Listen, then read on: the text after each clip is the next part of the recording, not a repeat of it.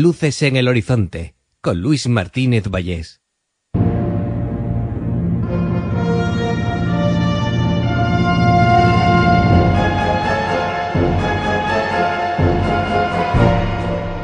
Bienvenidos al Teatro de Luces en el Horizonte.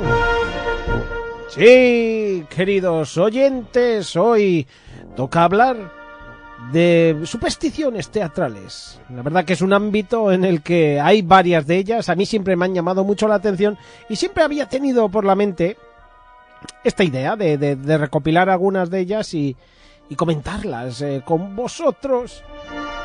Supersticiones y precauciones teatrales, porque muchas precauciones también. También algún fantasmilla de teatros concretos. ¿eh? La verdad que hay un montón de cosas muy, muy curiosas.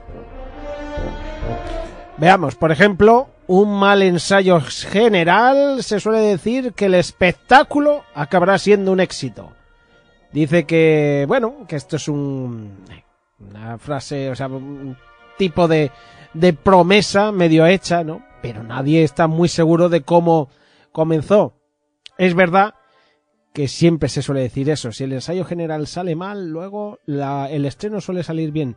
Pero mucha gente del teatro se aferra a esta idea de que un mal ensayo general es un buen augurio para una exitosa noche de estreno.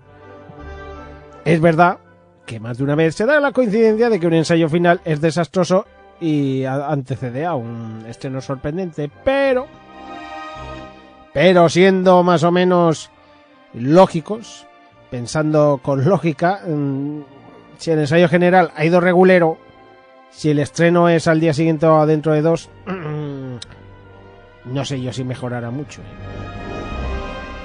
Pero es verdad, y esto es así, que cuando uno estrena, que cuando uno está en las tablas ante público, es muy diferente que el ensayo general, porque la adrenalina y todo es diferente. Y muchas veces estás mucho más metido en el papel que en un ensayo. Ay, ay, ay, los colores. Ojo, el azul no se puede usar en el escenario. Una superstición que mm, no mucha gente conoce. Y este mito no ha sobrevivido con tanta fuerza como algunas otras supersticiones, como la del color amarillo, que luego entraremos. La razón que hay detrás de él es que ya no es tan, tan llamativa. Y es que en un momento de la historia del teatro el tinte azul era el más caro de todos los colorantes para telas. Los productores, en un esfuerzo por, por intentar que las, que las compañías eh, no en- tirasen hacia telas de esos colores, comenzaron el rumor de que los trajes azules traían mala suerte. Y ojo, es que ya, bueno, en aquella época hacer teatro siempre ha sido arriesgado. Sigue siéndolo hoy en día. En España vivirán del teatro menos de mil personas. No lo sé, yo he tirado así por lo bajo porque a veces he oído eh, la gente que vive del cine, pues del teatro creo que aún será peor. El color amarillo, por supuesto. ¿Por qué el color amarillo?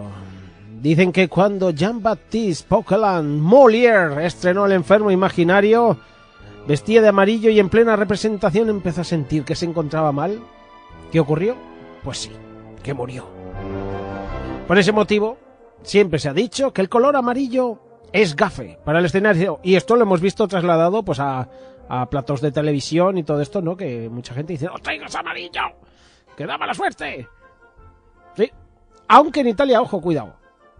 Es el color púrpura, el morado, vamos, eh, porque al parecer que como los sacerdotes vestían con estas capas y túnicas moradas eh, y estos colores estaban prohibidos en, en los espectáculos para no coincidir en antaño con, con los colores de, de los que mandaban en las iglesias y todas estas cosas.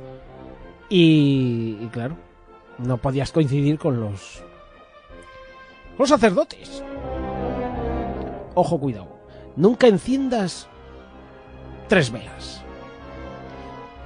Desde luego, encender cualquier tipo de vela o de fuego en un escenario ya es un riesgo importante.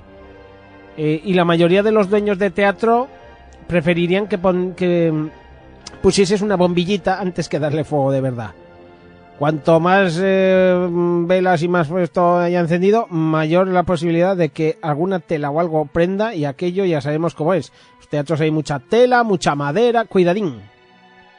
Así que, ¿qué ocurre? Que, mm, bueno, pues a lo largo de la historia, sobre todo antes, ¿no? Muchos teatros que tenían, eh, hace muchísimos años, eh, en la época de, de del Globes Theatres eh, de Shakespeare, que se incendió incluso en una producción de Enrique VIII porque los techos estaban forrados de paja. Y eso como se llama a Dios. Eso era una antorcha. Pero ¿qué pasa? He dicho tres velas. Bueno, pues se, cree que la persona que esté más cerca de la vela más corta, hay tres velas encendidas juntas, será la primera en morir. ¿Y por qué se cree eso? El origen de esa superstición no, no se sabe hace mucho. Y parece ser que no, que se ha perdido. Pero hay muchos grupos de teatro que no quieren encender tres velas y hacen bien, siempre por si acaso. Eso, como decía el dicho, yo no soy supersticioso porque da mala suerte. Pues. Hay que encender siempre una luz, una luz eh, que se llama la luz fantasma, para que permanezca encendida en el centro del escenario cuando todas las demás luces se han apagado. Simplemente es una cuestión de seguridad, pero ojo que, que también tiene su, su trasfondo porque muchos actores creen que la luz fantasma aleja a ciertos fantasmas y espíritus que en los teatros están rondando y que pueden traer mala suerte y que están allí para darles eh, eh, con esa luz un sitio donde sentirse a, gusto, acogidos ahí también en su teatro. Y bueno, pues ya sea por la seguridad o por los fantasmas reales, reales sí, sí, estos fantasmas reales, pues hay que... ¿Te está gustando este episodio?